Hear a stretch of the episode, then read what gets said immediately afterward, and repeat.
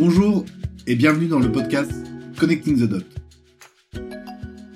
Dans cette série, Digital Gads, je vais à la rencontre de gadzards entrepreneurs ou qui travaillent dans le digital. Mon objectif est de partager avec toi leur parcours, leur domaine d'activité, mais aussi de décrypter leurs échecs et leurs succès. J'espère que ce podcast te permettra de retirer des enseignements que tu pourras appliquer à tes propres projets ou te donner envie d'entreprendre ou de travailler dans le digital. Dans ce nouvel épisode, je reçois Loïc Sesso. Loïc est la promotion Cluny 207. Il est actuellement le cofondateur et directeur de Productman. Loïc est spécialiste en product management. Auparavant, il a également cofondé deux entreprises, Christmas et Colibri. Dans cet épisode, nous verrons entre autres comment Loïc a lancé la première brosse à dents connectée Colibri. Nous verrons également l'importance de la communication dans les projets innovants. Également comment Loïc aide ses clients à mettre en place des projets innovants et communicants. Puis ce que la formation d'ingénieur aux arts et métiers a apporté à Loïc. Bonjour Loïc. Bonjour. Pour commencer, tu peux rapidement nous présenter ton parcours avant de rejoindre Productman euh, Oui, alors bah, j'ai fait euh, une prépa euh, PT avant de rentrer aux arts et métiers, donc promotion 207 à Cluny, où j'ai passé des années incroyables, pétri de projets en fait associatifs que tout bon gazard qui se respecte connaît.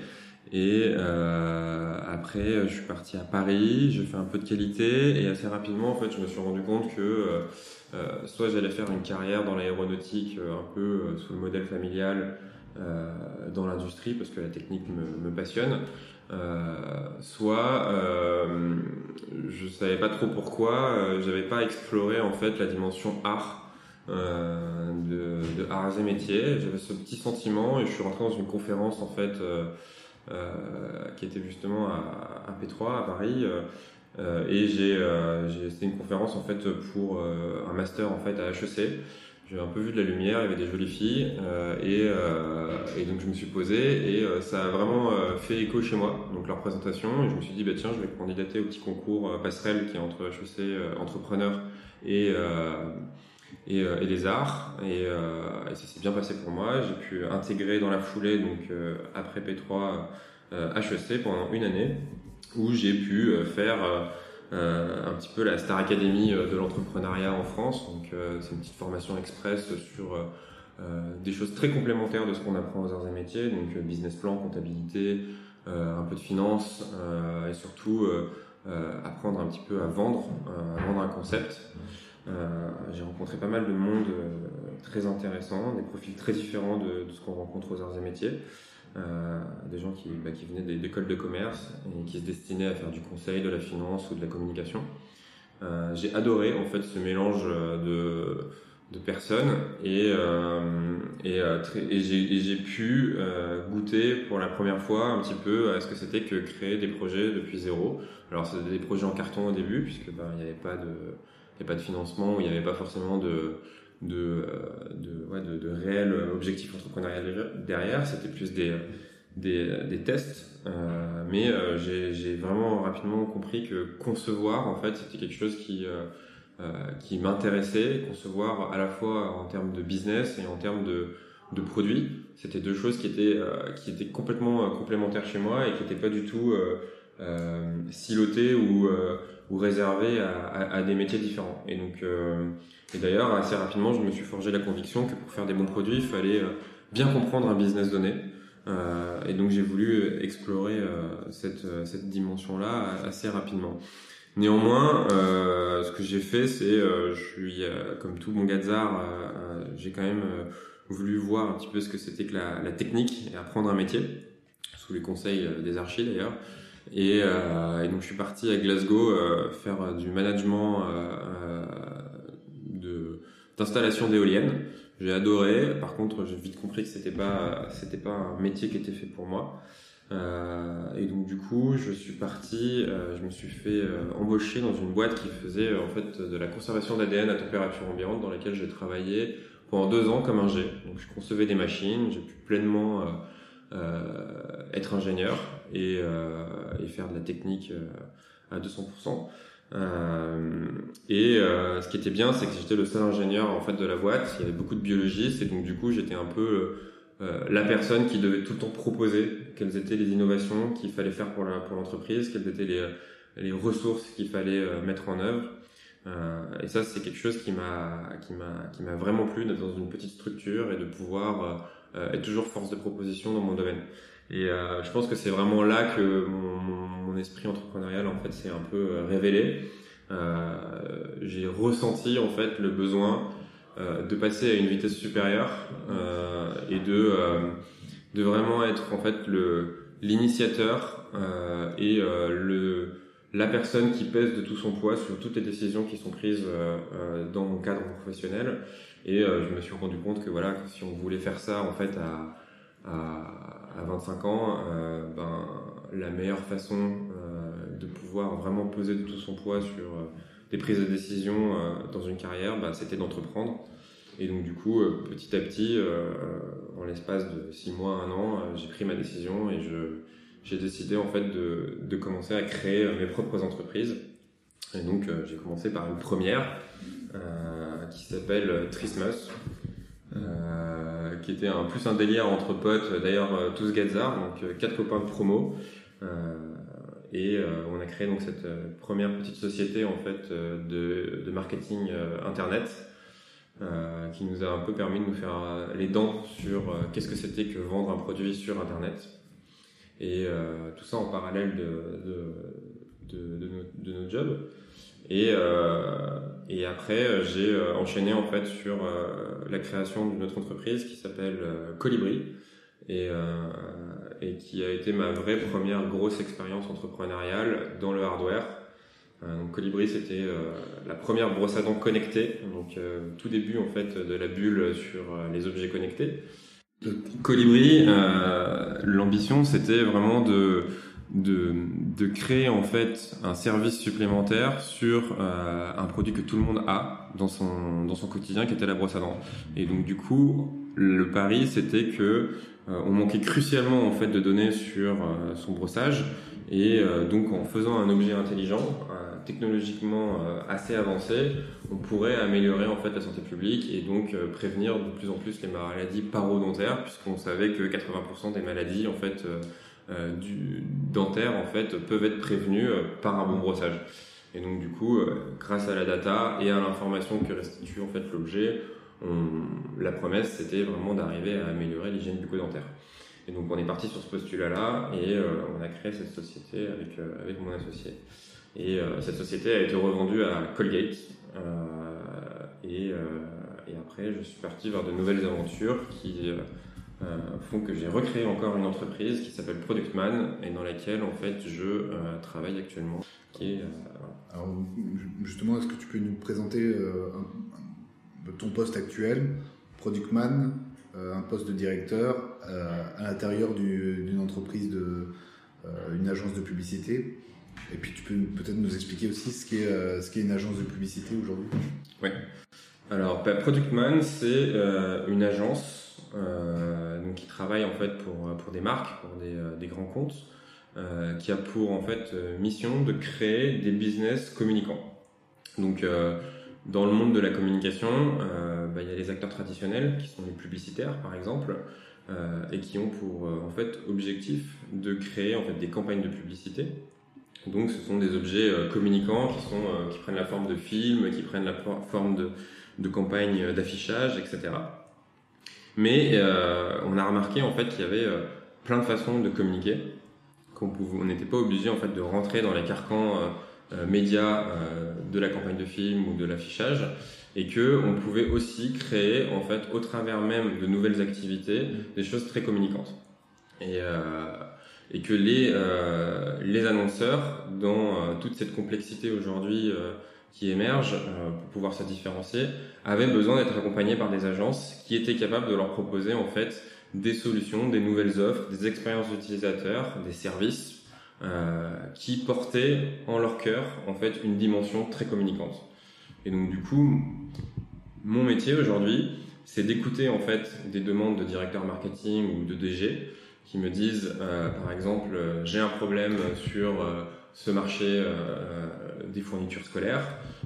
je comprends pas pourquoi ce marché en fait est en récession de 1% depuis 4 ans. soit je fais une campagne de publicité pour pouvoir reconquérir les parts de marché perdues, soit j'invente quelque chose de nouveau, une nouvelle offre qui va s'adresser à peut-être un public que j'ai perdu. Et donc moi, mon métier, c'est vraiment de euh, trouver cette nouvelle offre euh, et d'en faire une offre extrêmement communicante, donc une nouvelle business unit pour les marques, euh, et de créer ça de toutes pièces et, et d'accompagner en fait les marques jusqu'au lancement commercial en fait de leur nouvelle activité. Tu es un, un, entrepreneur dans l'entreprise. Voilà, je crée des, je crée des pas des entreprises, mais des, euh, des nouvelles activités. En fait, j'industrialise la création d'activités pour le compte que, de Est-ce que les grands groupes justement adhèrent à, à, ce que des entreprises extérieures trouvent des idées à leur place Bah alors il y a les, euh, bah, il y a tous les cas de figure. Hein. Je pense que je pense qu'aujourd'hui euh, la, la, capacité à, à, innover des grands groupes, elle défend fortement en fait des employés qu'on a en mmh. interne. Et euh, des fois, on voit en fait qu'il y a des sociétés qui euh, se font euh, totalement ubériser ou qui se font prendre de vitesse en fait par de nouveaux acteurs ou des petites startups en fait qui sont beaucoup plus agiles et qui vont beaucoup plus vite mm. et qui bouleversent en fait leur, leur équilibre business. mais ils n'ont pas forcément les bonnes ressources pour pouvoir réagir et pour pouvoir proposer des, des choses, des, des projets challenger. et donc c'est là que nous on intervient et généralement effectivement, euh, on arrive pas trop mal à collaborer en fait avec les euh, avec les entreprises à partir du moment où on s'adapte vraiment en fait à leurs problématiques, qu'on la comprend et qu'on leur propose quelque chose qui répond à leurs attentes. C'est-à-dire, et nous notre spécialité, voilà, c'est de créer des business, mais de créer des business qui en leur sein, en leur cœur, vont porter une dimension communicante, c'est-à-dire qu'ils vont être structurés autour d'une idée qui va être euh, qui va être communicante et qui va permettre en fait euh, à, cette nouvelle offre en fait d'être virale et de pouvoir euh, de pouvoir buzzer assez rapidement euh, une fois le, une fois lancé sur son marché. C'est plutôt euh, à court terme qu'un nouveau segment de marché qui, qui, vont attaquer. Il y a les deux. On a les deux exemples. Dans le cas que je prenais juste avant, où je disais par exemple pour Système U, mmh. qui est un de nos clients, on, qui nous a demandé en fait d'étudier le marché en fait des fournitures scolaires on, a, on a remarqué en fait qu'il y avait un, problème de consommation, de mode de consommation, c'est-à-dire que les, les, les parents euh, d'élèves en fait euh, n'allaient plus dans les magasins euh, d'année en année, donc du moins allaient de moins en moins en fait dans les magasins. Donc on s'est posé sur le marché, sur, sur la question et on a, on a étudié en fait les usages. Et on s'est rendu compte en fait que les parents en fait s'étaient regroupés en associations de parents d'élèves autour des collèges. Et euh, du coup mutualiser en fait leurs achats, ils récupéraient des petits chèques à droite à gauche. Et après ils achetaient en gros ensemble. Et euh, et euh, du coup de fait euh, court-circuiter en fait les les magasins. Et ça, sommé en fait sur tout le territoire national, ben, ça fait des parts de marché conséquentes pour un acteur retail comme Système U. Donc du coup, on leur a dit, ben voilà, là où vous, vous voyez en fait un, un nouveau compétiteur qui vous est insaisissable, euh, nous, on voit une opportunité. Vous avez des forces qui sont votre super centrale d'achat. Vous avez euh, euh, un maillage et une implantation qui est extrêmement dense. Vous êtes proche dans, de chaque collège. Vous êtes quasiment dans tous les villages de France. Mm. Et donc, vous sponsorisez les équipes de foot. Voilà, vous êtes vraiment un acteur implanté en fait dans, dans, dans l'écosystème français. Et donc, il vous sera facile en fait d'aller récupérer, par exemple, les listes de fournitures scolaires qui sont publiques auprès des collèges et donc de monter une offre personnalisée sur mesure. Et donc on leur a créé en fait une marque qui s'appelle urentrée.com, qui est un site web et qui en trois clics en fait permet euh, d'avoir une proposition en fait de fourniture scolaire dans un pack euh, qui correspond exactement en fait à la, à la demande des professeurs. Et donc euh, c'est ça qu'on leur a qu'on leur a proposé, qu'on leur a vendu et on les a aidés en fait à créer de toutes pièces en fait ce service. On a monté le système logistique, on a créé le site web, on a créé la petite campagne de, de, de, de publicité qui va, qui va bien autour et qui euh, permet en fait de, de, lancer le projet. Et on voit bien en fait que au cœur du projet, il y a quelque chose de communicant, il y a quelque chose qui touche les gens, qui est que euh, en fait on est allé récupérer en fait la liste des fournitures scolaires et qu'on leur simplifie la vie. Et donc, c'est en mettant du concept, c'est en, changeant en fait les modes de, consommation qu'on arrive en fait à faire des, des, bons projets. Et c'est exactement ça qu'on essaye de faire en fait pour tous nos clients, c'est de trouver des, des idées astucieuses et assez, assez faciles à, à expliquer et à transmettre. Dans le cadre de ce projet, ça a été une réussite? Ouais, bah ça a été une réussite puisqu'on l'a lancé donc, euh, bah, cette année et euh, c'était un test sur 40 magasins euh, de Système U et, et on, voilà, on a eu plein de commandes. Système U a pu faire en fait un petit buzz dans les dans la presse et se positionner comme un acteur qui innove dans le digital. les, les, taux de satisfaction des clients qui ont été servis sont, sont excellents. Euh, et recommande quasiment à 100% euh, le service pour l'année prochaine. Donc, euh, donc voilà, ça, c'est des choses positives. C'est ça crée en fait une nouvelle dynamique en fait pour un acteur dont le métier est de vendre en fait, des produits dans des magasins. Ben, on les a aidés en fait à être innovants, à être communicants en créant un nouveau business. Donc c'est pas une campagne de pub parce que c'est pas qu'une pure dépense. c'est un projet qui est capable de capter de l'argent, de leur générer un chiffre d'affaires et en même temps c'est une petite campagne de pub. Pour revenir à ton métier, tu, euh, tu parlais d'user experience euh, comme un concept important dans, euh, dans la création de, produits. Est-ce que tu peux nous définir ce qu'est l'user experience et peut-être nous donner un autre, un autre exemple que... Alors, la user experience, qu'est-ce que ça peut vouloir bien dire? Ben, La user experience, je pense que c'est c'est l'expérience que vivent en fait les consommateurs face à euh, une proposition de valeur, une offre ou un produit. Et, euh, et finalement, en fait, euh, ça se résume pour moi à, l'usage pur. Donc, c'est vraiment comprendre en fait quels sont les besoins en fait des consommateurs, quels sont les usages et être capable en fait de proposer une offre un produit qui correspond parfaitement en fait à ces usages-là. Donc voilà, donc étudier la user experience d'un produit, c'est étudier en fait les usages. Et donc c'est un, moi c'est un métier que je catégorise dans la, dans le, dans le design. Et donc c'est euh, vraiment euh, de l'ergonomie, comprendre en fait euh, quels sont les comportements des gens, regarder, observer, faire des enquêtes terrain, mesurer en fait les, voilà, les tendances, les comportements en fait des consommateurs et être capable en fait de, de, les synthétiser et de proposer en fait un, un projet, un produit qui, euh, qui, qui, correspond en fait aux, usages. Je reprends l'exemple en fait des, euh, des fournitures scolaires. Euh, on a travaillé la user experience de ce projet-là en faisant un site web en fait où on rentre la ville de son collège, le nom du collège, la classe des élèves et après les, les, options de langue parce que on a étudié en fait les comportements des consommateurs et qu'on a vu qu'ils s'étaient organisés en fait en court-circuitant en fait les magasins, en récupérant en fait les, euh, euh, euh, les, les, listes de fournitures scolaires. Et c'est en observant ça et en comprenant et en interviewant en fait les gens et en leur demandant pourquoi vous faites ça, que on a compris quels étaient en fait les problèmes qu'il y avait sur ce marché-là et qui nous a permis en fait de proposer cette réponse-là. Donc pour moi, la user experience, c'est vraiment ça, c'est être capable de comprendre le comportement des gens, l'analyser, le décortiquer et mettre en face du coup un parcours, une solution qui va servir en fait ce besoin consommateur. Quels sont les outils pour mesurer l'user experience et, les besoins du client? Alors on parle beaucoup de user experience en fait aujourd'hui de UX en digital sur je dirais l'ergonomie des interfaces euh, mais voilà, moi je pense que la user experience c'est quelque chose de beaucoup plus profond. C'est euh, vraiment euh, une étude stratégique qui se fait sur le terrain et qui se fait face aux gens qu'on qualifie être dans la cible. Donc avant même en fait de designer une interface, il faut se poser la question de à qui on parle, quelle est la cible en fait que l'on veut que l'on veut étudier et de comprendre vraiment quelle est la problématique. Et pour comprendre la problématique, moi je pense qu'il n'y a pas 36 000 façons de faire, c'est il faut sortir de de, de, de son bâtiment, il faut, euh, il faut, euh, faut, faut, faut, partir du bureau, il faut euh, faire des études de terrain, il faut interviewer des gens, et il faut se faire une opinion à la fois quanti et quali, quanti le plus possible, si on peut avoir accès à des, à des jeux de données, etc.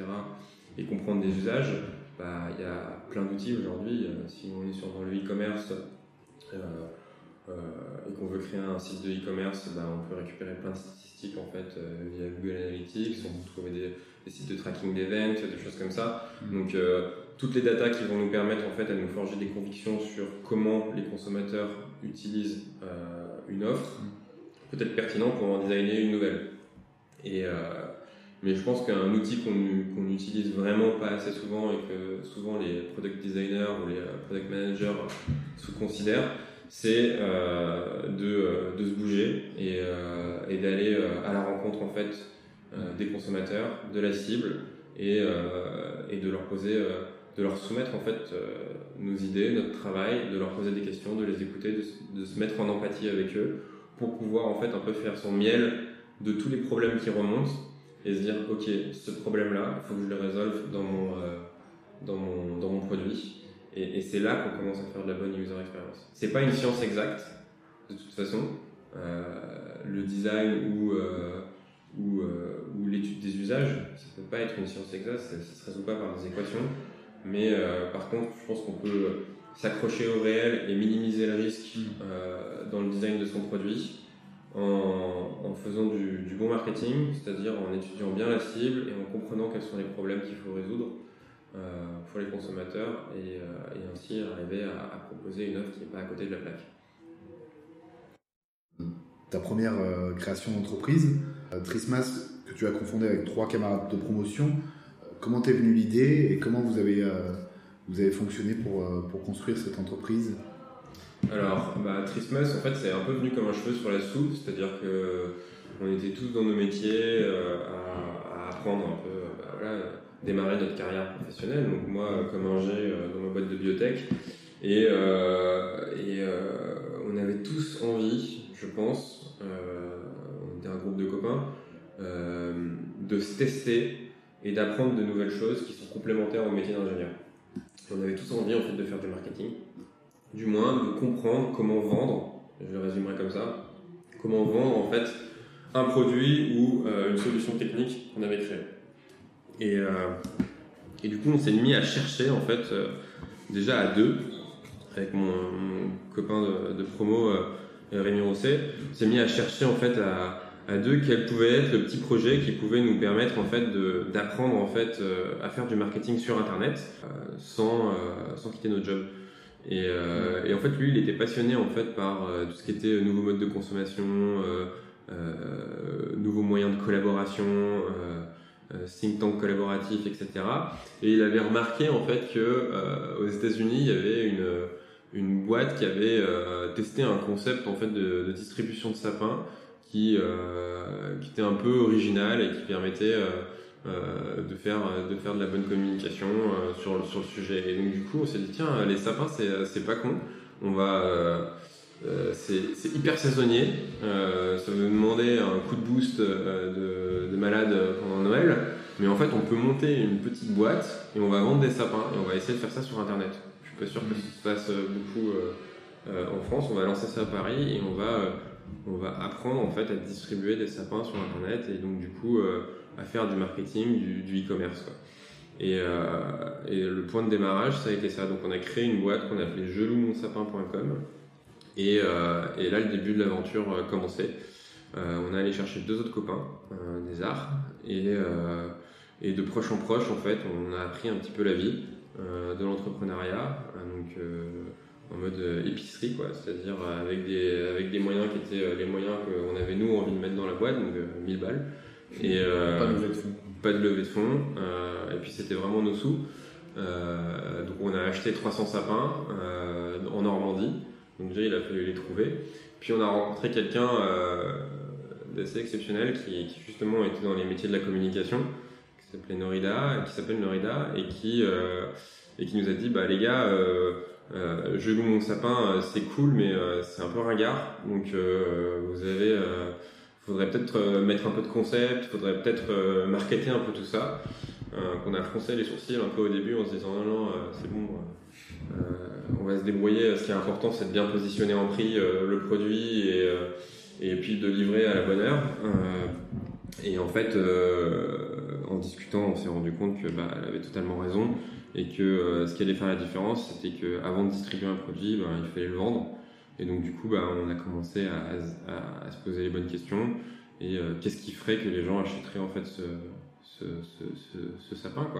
Et donc on a créé un concept qui s'appelle Christmas. Donc on a renommé la marque euh, pour lui donner un peu plus d'ampleur que juste une marque française. Et, et on s'est dit, bah, le concept, ça va être que euh, on va acheter des sapins qui sont en pot, on va pas les acheter coupés. Donc déjà, ce sera un peu moins moche euh, euh, que, que, que, que, tout ce que, ce que fait tout le monde. Et ça existe, les sapins en pot, en culture, donc on va trouver ça. Et en fait, on va les, on va les livrer, on va les mettre à disposition en fait, des gens, et on va aller les récupérer après Noël, et on va les replanter en forêt. Et donc ça, ça a été le concept central qui nous a permis en fait de nous différencier et euh, d'être au-dessus de la mêlée en fait en termes de marketing, euh, surtout sur une cible parisienne. Et, euh, et donc on a appelé voilà ça Trismus et c'était le premier service en fait qui, qui permet en fait de vous livrer, d'adopter en fait son sapin. Voilà, mm. La punchline c'était adopter votre sapin sur trismus.com et et c'est un service qui a buzzé. on a tout vendu la première année et on a mené ça encore pendant pendant 4 ans après. Et chaque année, on multipliait nos chiffres euh, minimum par deux, euh, donc croissance organique pure. Euh, et chaque année, on améliorait un petit peu nos techniques de vente, de marketing, de relations de presse, de communication. Et pour moi, en fait, ça a été un peu l'école de l'entrepreneuriat puisque ben, j'ai compris déjà à ce moment-là la puissance d'un concept, que la communication c'était central dans le digital que euh, le marketing c'était aussi euh, ce qui permettait de vendre euh, et qu'il fallait certes avoir un bon projet, un bon produit, un bon service, qu'il fallait produire des choses de qualité. on l'a appris à nos dépens dans les années d'après, mais que tout commence par une promesse qui est alléchante et un service rendu qui est différent. Et, je pense que c'est ça qui a vraiment orienté moi par la suite en fait ma, carrière et qui fait qu'aujourd'hui je me retrouve dans la publicité à créer en fait des business communicants.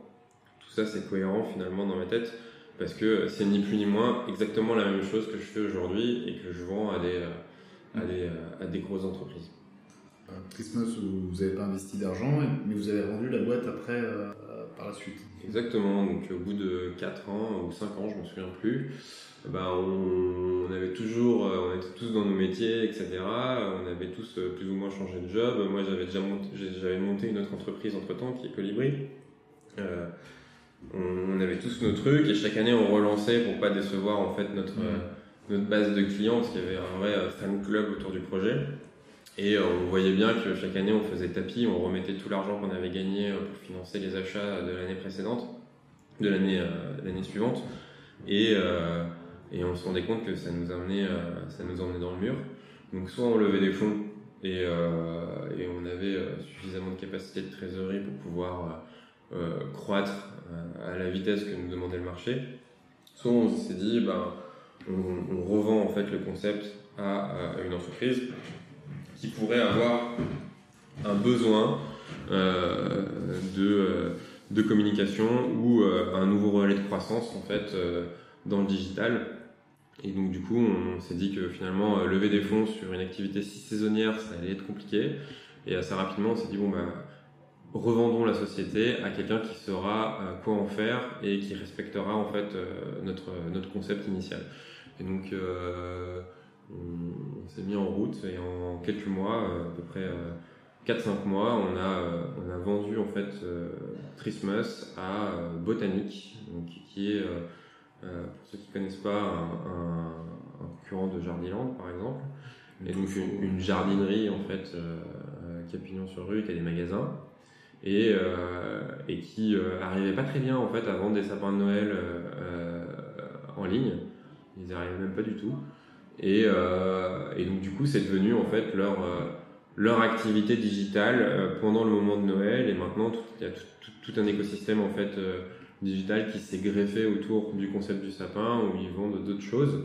Euh, et c'est vraiment venu leur antenne en fait euh, digitale et ça a été à la fois pour eux, je pense, un nouveau centre de profit qu'ils ont, qu'ils ont acquis, et, euh, et aussi une très très bonne opportunité pour apprendre à faire euh, des produits digitaux ou de moins, du moins avoir la culture digitale, chose qu'ils n'avaient pas du tout dans l'entreprise. Donc on les a accompagnés pendant une période de six mois après la session et euh, ça, a été, euh, ça a été super sympa parce qu'on a collaboré avec des équipes qui étaient assez jeunes, euh, qui faisaient du marketing mais du marketing dans le retail et euh, voilà, on avait des choses à leur apprendre, on voyait qu'ils avaient envie de respecter le concept. C'est quand même assez gratifiant de voir que on, a créé un projet qui, continue après au sein d'une grosse boîte.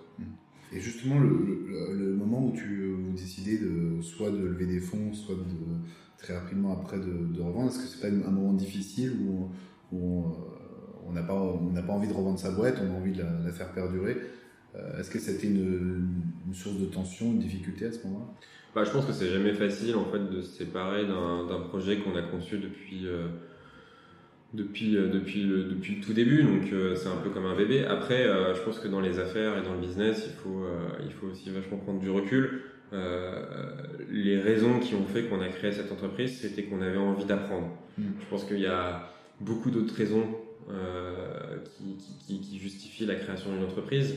ça peut être l'innovation, ça peut être l'envie de, de, de, gagner de l'argent, ça peut être l'envie de notoriété, ça peut être l'envie de créer du patrimoine. Là, dans notre cas, c'était vraiment d'apprendre. Et je pense que la case était cochée au bout de 4 ans mmh. et euh, qu'on était euh, tous les quatre parfaitement alignés avec, euh, avec cet objectif. Euh, et que euh, ça nous fendait le cœur, je pense, de devoir liquider la société ou de de devoir lever des fonds et qu'il y en ait un qui se sacrifie, qui aille faire le truc à moitié sans ses copains, etc. Donc bref, il n'y avait pas vraiment de solution qui était, euh, qui, était, qui était bonne à part la vendre. Et donc euh, non, ça n'a pas été difficile en fait de se séparer de Christmas parce que pour nous ça a été une fin heureuse puisqu'on était tous alignés.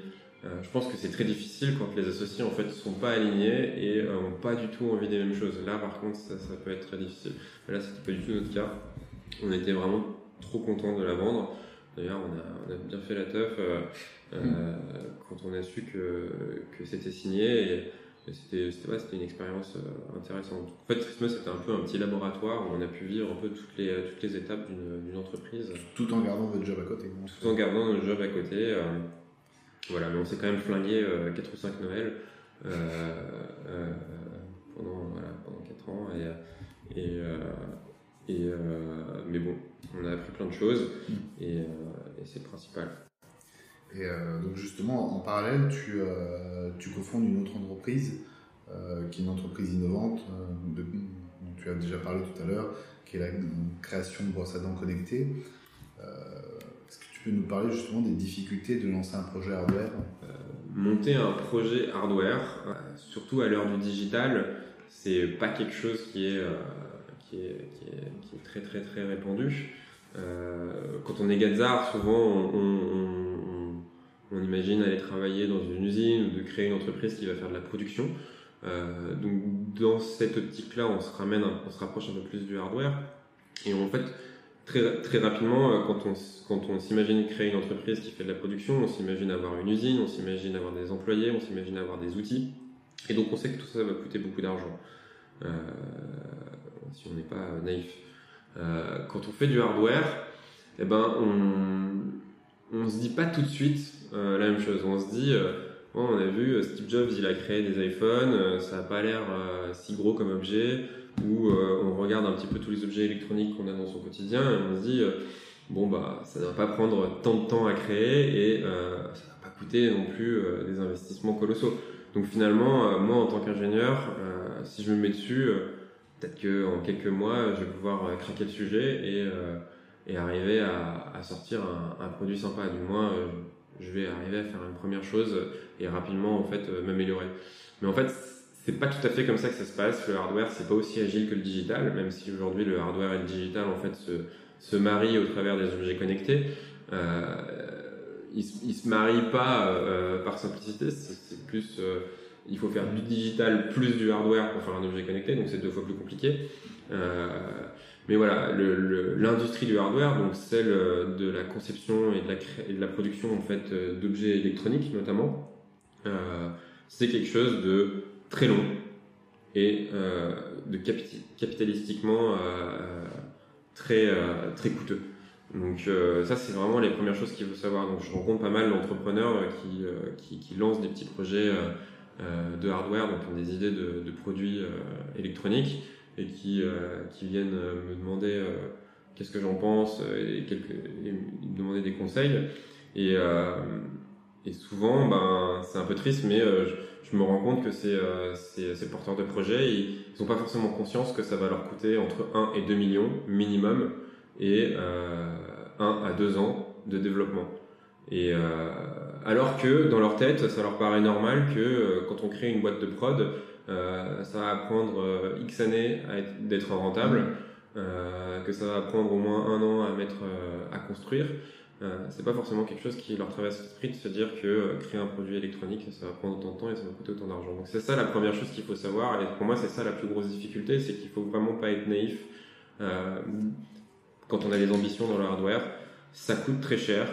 Si on n'a pas l'argent, il va falloir lever de l'argent. Et, et il va, il en fait une course contre la montre pour pouvoir lancer le plus vite possible en fait son produit dans les meilleures conditions. Et le hardware, encore une fois, c'est pas quelque chose d'itératif, c'est pas quelque chose de, très agile comme le digital. En fait, euh, vous allez faire un lancement commercial, euh, vous n'allez pas avoir 36 000 chances. Donc, euh, il faut aller vite, il faut réduire son time to market.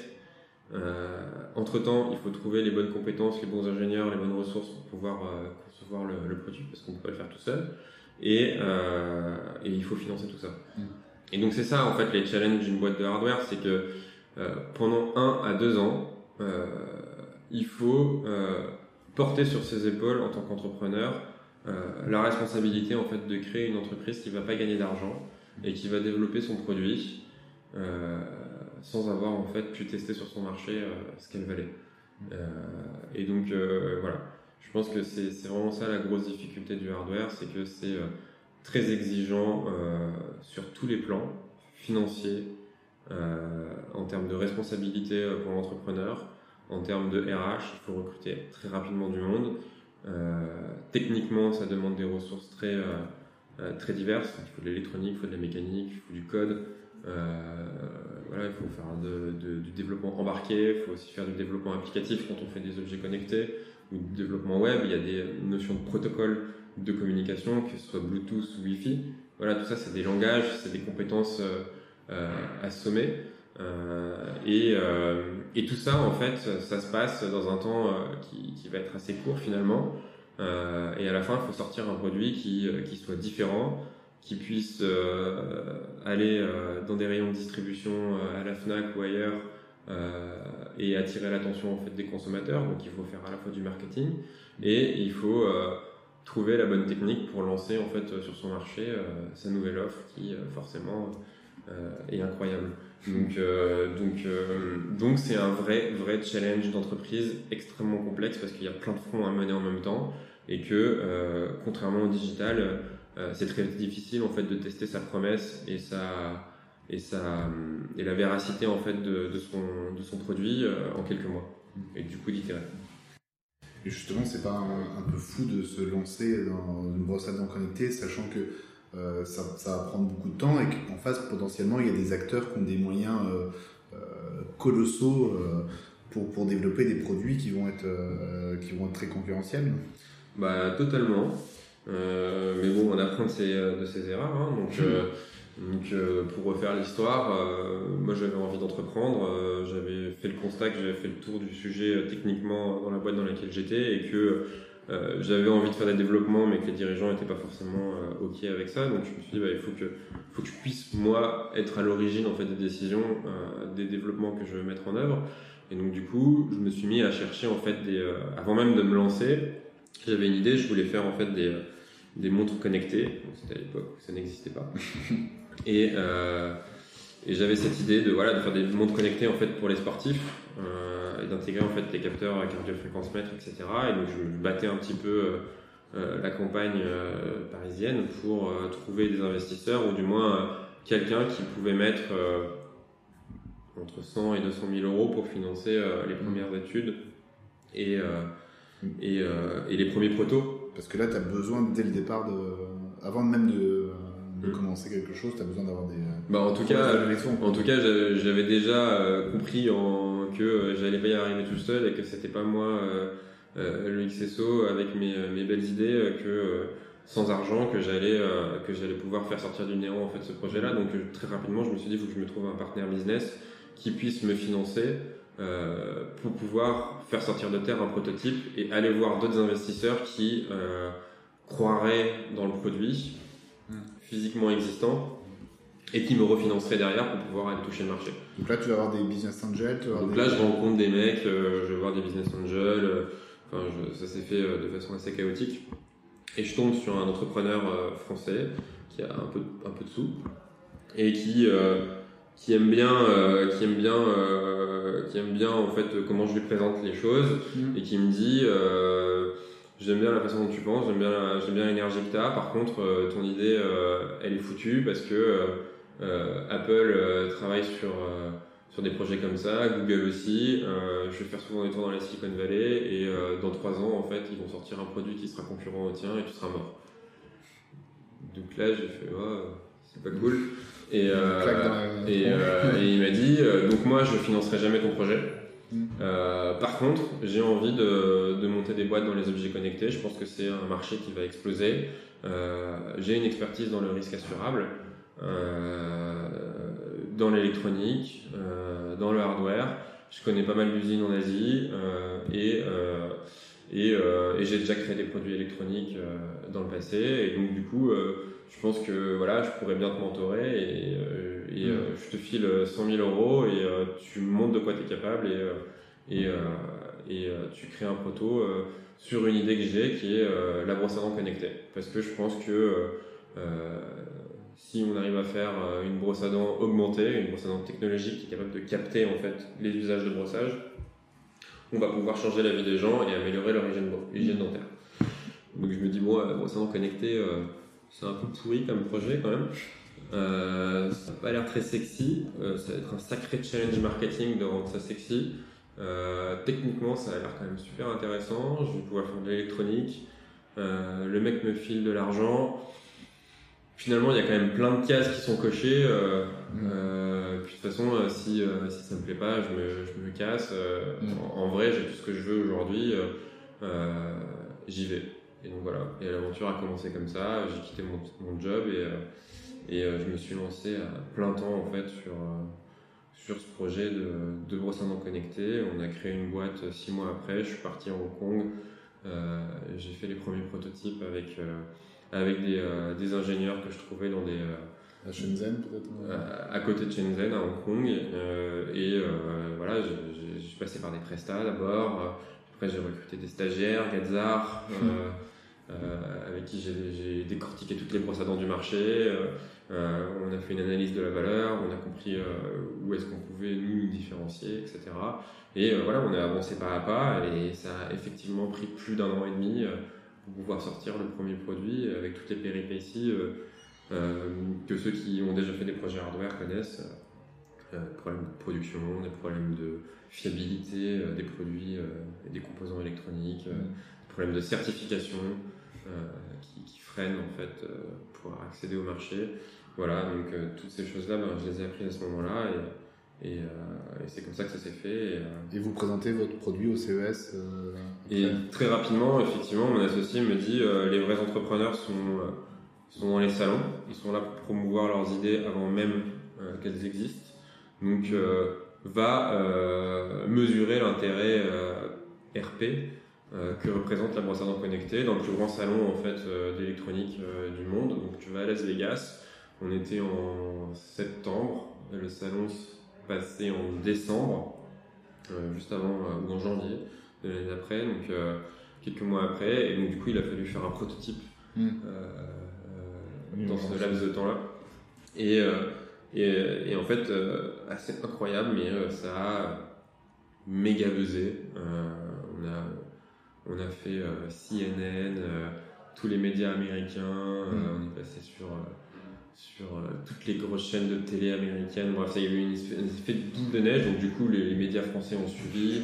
Et voilà, on a, on a fait un énorme buzz autour du gadget de la brosse à dents connectée. Et, et ça a été une bonne chose et une mauvaise chose. La bonne chose, c'est que ça nous a aidé à attirer des talents. ça a aidé à forger la conviction qu'il y avait quelque chose. ça nous a permis de lever des fonds beaucoup plus facilement, puisqu'on était connus. Et que quand on s'est présenté auprès des investisseurs, bah, ils avaient déjà entendu parler en fait du projet. On pouvait justifier énormément de, de media, c'est-à-dire on avait touché beaucoup de gens euh, qui avaient déjà entendu parler et qu'on avait évangélisé en fait finalement avant que le produit sorte. Et, euh, et euh, ça nous a aussi beaucoup desservi parce que ben, une fois qu'on a fait, qu'on a vendu la promesse et qu'on est à un an de sortir son produit, hmm. et eh ben on court après, on court après sa promesse, on court, on court après voilà le, la deadline euh, de sortie de son produit et euh, je dirais qu'on n'a pas grand chose de nouveau à annoncer aux médias, on n'a pas de, de, voilà, de, moment, on a un momentum qui est un peu cramé et, euh, et c'est assez pénible en tant qu'ingé de devoir développer un produit qui a déjà été vendu. avec une pression avec une pression supplémentaire voilà et, et d'aller voir la presse en disant regardez on l'a fait ça existe euh, et que la presse vous dise euh, ouais, so what, euh, qu'est-ce qu'il y a de nouveau bah, on l'a fait, on l'a fait. Et ils font ok, c'est quoi la nouveauté? Bah, On l'a fait. D'accord. Voilà. Hmm. Et, donc, et donc, du coup, ouais, ça, faut le savoir. faut le savoir. C'est-à-dire que, c'est ce que je disais tout à l'heure, c'est que on n'a pas 36 000 en fait, chances de se lancer. Donc en fait, c'est un espèce de d'arbitrage entre est-ce que j'ai envie très tôt d'avoir une conviction que mon projet il intéresse les gens. Et donc du coup je crame mon idée en faisant un, event euh, pendant un salon ou en testant mon idée avant même que j'ai euh, le moindre produit fini.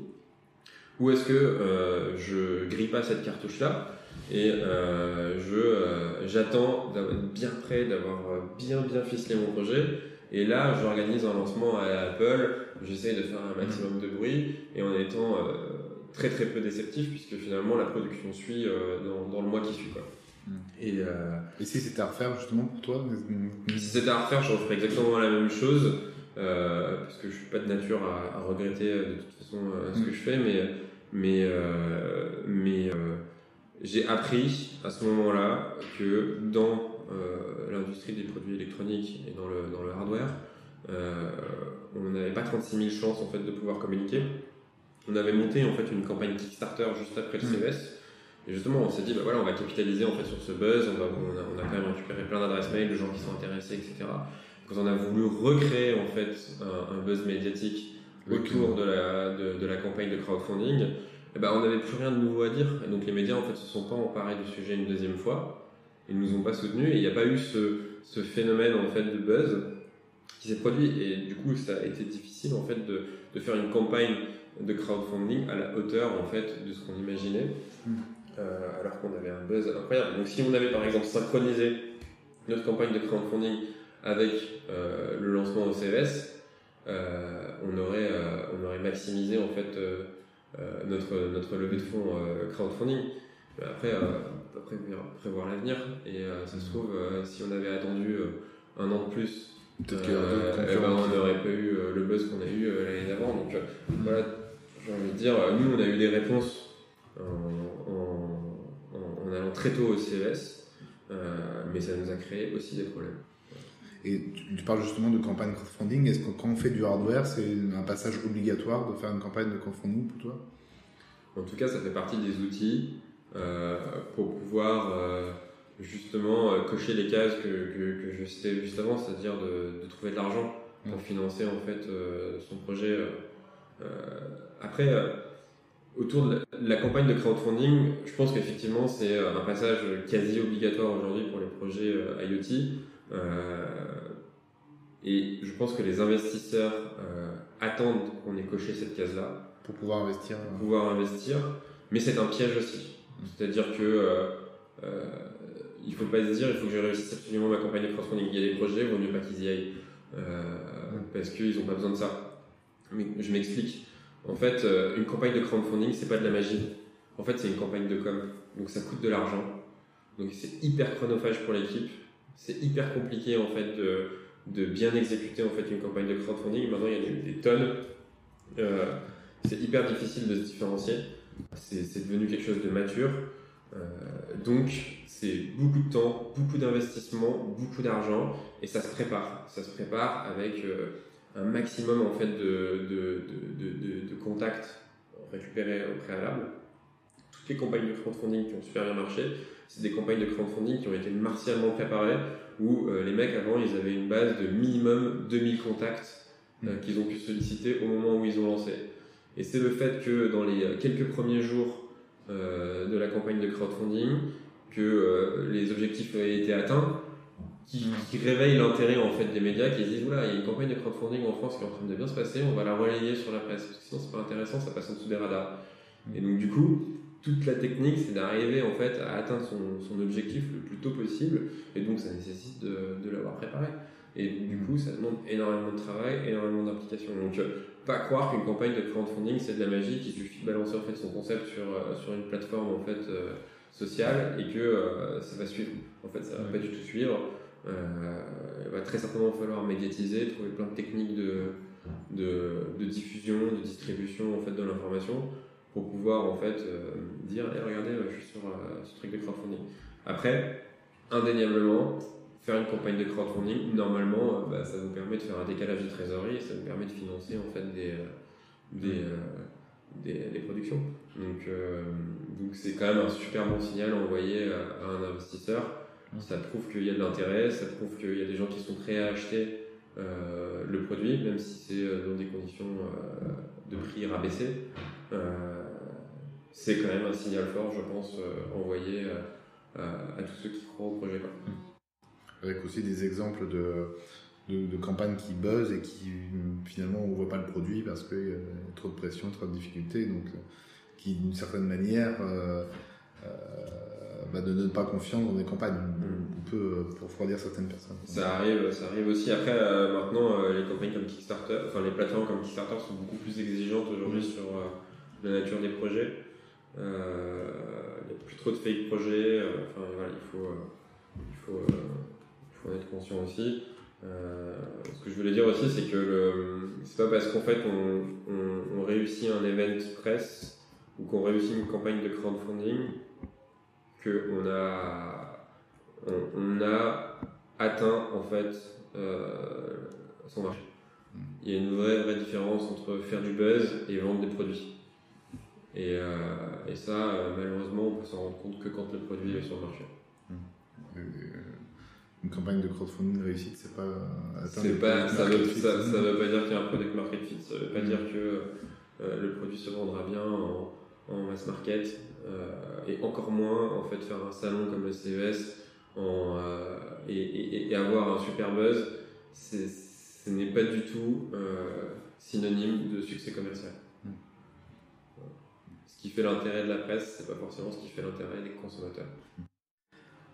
Alors tu, euh, tu as un parcours entrepreneurial, tu travailles aujourd'hui dans une agence qui est adossée euh, à une agence de publicité, c'est pas atypique. Euh, Qu'est-ce que ta formation aux arts et métiers t'a apporté dans ton parcours professionnel? Bah, Ma formation aux arts et métiers, elle m'a apporté une connaissance, je dirais, générale de la technique et de l'industrie, qui m'a beaucoup servi en fait chez Colibri. Donc, quand il a fallu structurer une chaîne de production en Asie pour, pour lancer la brosse à ben, c'était quelque chose que j'avais jamais fait avant, sur lequel je n'avais pas de repères, mais je me sentais pas sorti de mon domaine de compétences. Très rapidement, j'ai réussi à naviguer dans l'usine, comprendre comment structurer en fait les opérations, et, et, et je dirais que ça c'est vraiment la formation arts et métiers qui m'a qui m'a permis d'avoir confiance en moi et euh, qui m'a permis en fait d'aller euh, chercher l'information assez facilement, de la structurer et, euh, de pouvoir arriver à monter ce, ce, cette ligne de production. et donc sur le volet technique, moi je dirais que bah, voilà, les, arts et métiers, ça, structure l'esprit et ça permet d'initier n'importe quelles ambitions sur des compétences techniques.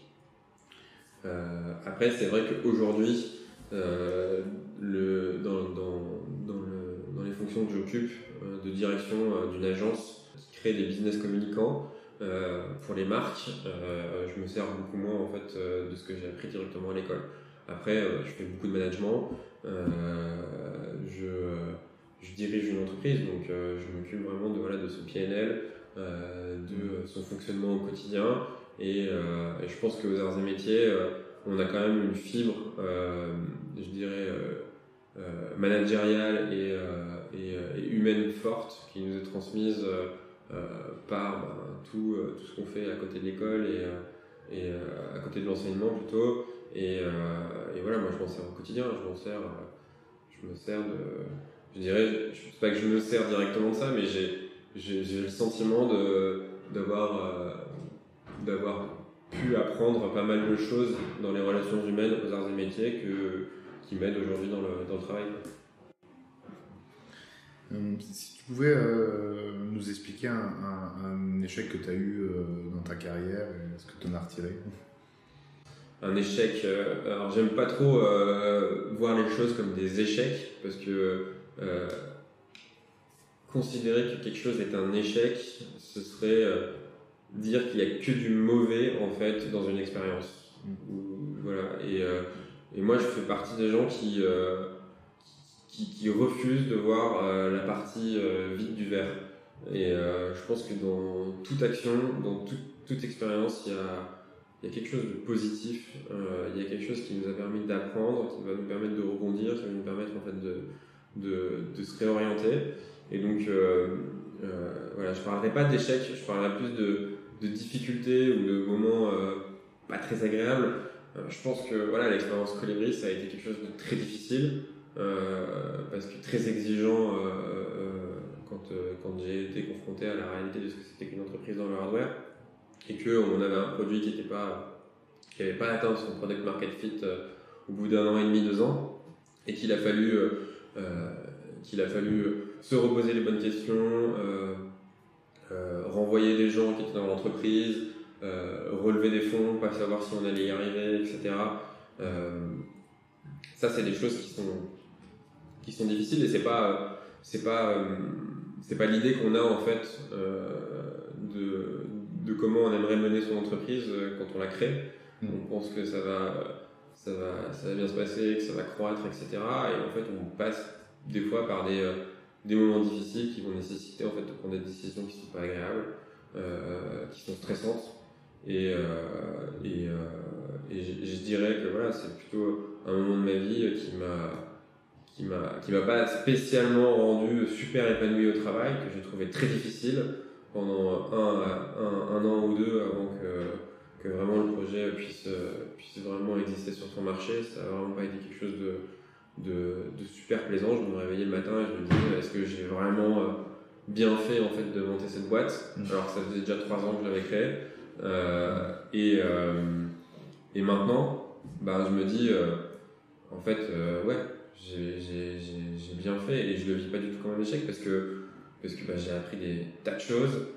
Ça a forgé mon caractère ma capacité à résister dans la difficulté. Je je, je voilà, j'ai vécu plein de situations différentes. Et, euh, et, voilà. Et donc, du coup, je, je le vis pas comme un échec. En fait, je j'ai jamais rien vécu comme un échec. J'ai plutôt vécu des, des, moments difficiles. Quel, quel, conseil tu pourrais donner à, un, Gazar qui, euh, qui, est actuellement à l'école euh, ou qui, qui, est sorti, qui veut entreprendre? Je lui recommanderais de vraiment être curieux. Alors, ça fait un peu, un peu bateau, quoi, mais euh, je vais essayer d'expliquer ce que je vois derrière Curieux, c'est vraiment d'aller euh, d'aller euh, d'aller enfoncer des portes et de toujours essayer en fait d'apprendre des choses qu'il ne connaît pas. quand on est ingénieur et qu'on sort de l'école, on, a appris pas mal de choses scientifiques. Pour être entrepreneur, il y a énormément, énormément d'autres métiers qu'il faut, qu'il faut, qu'il faut comprendre pour pouvoir être pertinent. être entrepreneur, c'est être le patron et être le patron, c'est être capable en fait de guider euh, quand même pas mal de gens euh, dans une entreprise qui constituent en fait euh, qui le, voilà, le, les besoins de l'entreprise. Donc il peut y avoir des gens dans la communication, il peut y avoir des gens dans le marketing, il peut y avoir des, des forces de vente, il peut y avoir des comptables, il peut y avoir effectivement des ingénieurs, il peut y avoir il faut collaborer avec des financiers, il, faut, il faut aller faire des études de terrain et comprendre ses clients. Donc bref, il y a tout un tas de, de, de gens qui ne fonctionnent pas comme, comme des ingénieurs, qu'il faut arriver à, à assez vite respecter, comprendre et, et, et, il faut être rapidement pertinent en fait sur les métiers des autres qui sont dans son entreprise. Et donc du coup, moi, si j'ai un conseil à donner en fait à des gens qui veulent entreprendre, c'est une super super ambition, euh, mais il faut se rendre compte que c'est extrêmement exigeant et qu'il faut apprendre beaucoup de choses très vite. Et il faut surtout jamais jamais s'arrêter à, à ce qu'on connaît. Ça ne veut pas dire qu'il faut faire euh, ce qu'on ne sait pas faire et le faire à la place des autres et croire qu'on le fait mieux. Mais ce que je veux dire, c'est qu'il faut être extrêmement curieux et essayer de s'intéresser un maximum au métier des autres. Et donc, euh, Marocco, c'est vraiment euh, ouvrez-vous un maximum d'esprit, euh, lisez plein de trucs, allez faire des formations complémentaires hmm. à celles des arts et métiers, sortez de votre domaine de compétences et apprenez de nouveaux métiers qui n'ont rien à voir avec ceux du métier d'ingénieur. ce seront des, des, des briques structurantes pour votre démarche d'entrepreneur. Et être entrepreneur, pour moi, c'est une démarche de vie. C'est pas, euh, c'est pas juste une envie euh, de pisser. Euh, c'est ouais, je vais monter une boîte comme ça et puis ça va marcher, etc. C'est vraiment quelque chose qui est un processus de long terme. C'est un choix qui doit être réfléchi. On sait qu'on va en baver quand on est entrepreneur et qu'on sera très, très, très, très probablement pas successful au sens qu'on imagine. ou que du moins, si on est successful, ce sera pas tout de suite. Euh, et que du coup, il faut, il faut, faut être prêt à s'inscrire dans la durée et pouvoir être bon. Je pense qu'il faut savoir beaucoup de choses et, euh, ça prend du temps. Et, euh, du coup, moi, j'inciterais vraiment les gens à aller prendre des jobs dans des domaines qui n'ont rien à voir en fait avec l'ingénierie, aller faire du marketing, aller faire de la communication. Voilà, moi, je travaille dans, dans un métier qui est très, très proche de celui de la pub et, je m'éclate et euh, si on pense qu'il faut avoir une formation pour pouvoir euh, euh, être légitime d'aller travailler dans la pub, ben, j'ai aucunement ma place en fait, dans, ce, dans cet univers-là et c'est pas le cas. Loïc, pour finir, une dernière question. Quel est le, livre que tu pourrais recommander? Quel, livre t'a le plus influencé dans ta carrière? Bah, Je vais juste citer un livre qui me vient à l'esprit là comme ça un livre qui m'a pas mal influencé quand, euh, quand j'étais chez Colibri, c'était Hard Things About Hard Things euh, de Ben Horowitz, si je n'écorche pas son nom. Euh, c'est un entrepreneur de la Silicon Valley qui justement, je trouvais que son bouquin était pas mal parce que c'est un bouquin un peu à l'américaine mais qui tranche avec justement les méthodologies qu'on peut avoir souvent dans les bouquins d'entrepreneuriat qui sont, qui sont super barbante et qui finalement n'a pas de recettes hein, qui permettent de, faire les choses bien. Bah là, c'est juste un mec en fait qui raconte tous les problèmes qu'il a eu et qui euh, explique son point de vue sur, euh, sur, sur les situations. Et euh, comme le titre l'indique, bah, c'était pas facile. et je trouve que ce bouquin, il, est vraiment top. Merci, merci Louis d'avoir partagé ton expérience.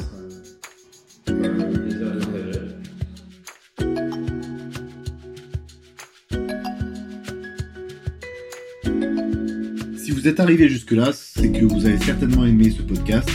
N'hésitez pas à vous abonner pour suivre les prochains épisodes ou nous laisser un commentaire.